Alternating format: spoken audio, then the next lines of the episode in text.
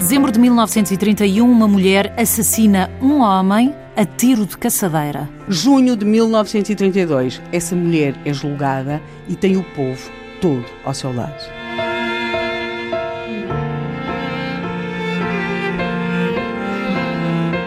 O drama de Maria do Sol. A 13 de dezembro de 1931, Maria do Sol mata a tiro de caçadeira Manuel de Souza. Sabe-se mais tarde, no julgamento, que teria sido uma tentativa de violação que esteve na origem deste crime.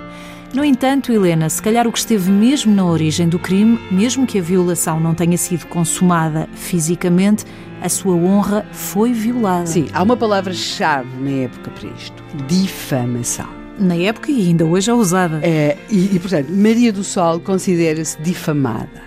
Por outro lado, o seu marido vive naquilo que ele mesmo descreve como a dúvida. E se tivesse sido verdade? Porque que é um vírus, não é? Assim, é um vírus. Manuel de Souza vai dizer, e estas coisas depois vão O homem que tentou violar Maria do eh, Sol. Sim, e ele vai sempre dizer que ela tinha sido sua, que ela se interessava por ele e começa a correr no povo aquela. Manipulou o que aconteceu. Exatamente.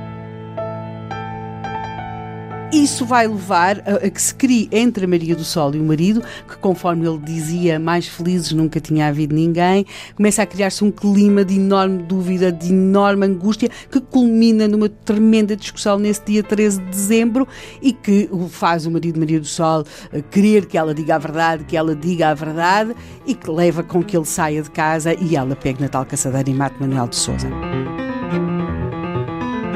Quando se chega ao julgamento, é preciso perceber uma coisa: Maria do Sol vai ter como testemunhas suas outras mulheres que dizem que Manuel de Souza tentou o mesmo com elas. Uhum. Isto é importante, mas, mas Maria do Sol está a ser julgada porque matou um homem e o, e o homem tinha uma família, aliás, ele era casado e o, o advogado da acusação, portanto, o advogado que representa a parte de Manuel de Souza, a, a, dado momento resolve fazer crescer que o, a natureza criminosa do ato de Maria do Sol e a dado momento diz mesmo que se houvesse pena de morte em Portugal a pediria para ela. Uhum.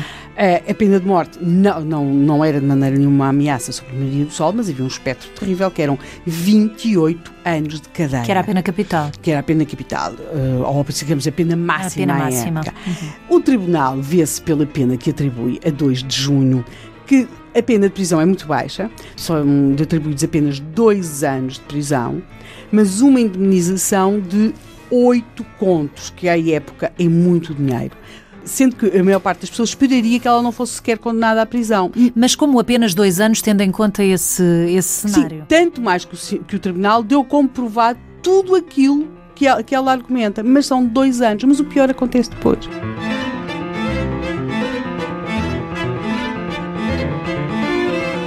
A acusação que recorre para o Tribunal da Relação. E quando recorre para o Tribunal da Relação, que confirma todos os factos e dá comprovada a tese da Maria do Sol, a indemnização passa de 8 para 15 contos. 15 contos, estamos a falar de 1932. Hum.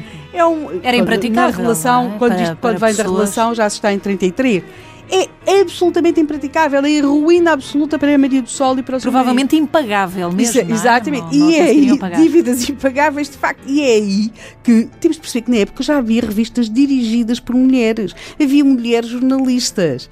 Nós vamos ver, por exemplo, a revista Eva, que é dirigida por Carolina Homem Cristo, que vai entrevistar a Maria do Sol. Interessaram-se pelo caso. E já, já havia, tinha havido um grande interesse. E já se tinha percebido que ela ia ter de cumprir uma pena de prisão. Quando se esperava que a relação atenuasse a prisão e a indemnização, ela aumenta a indemnização para um valor impossível.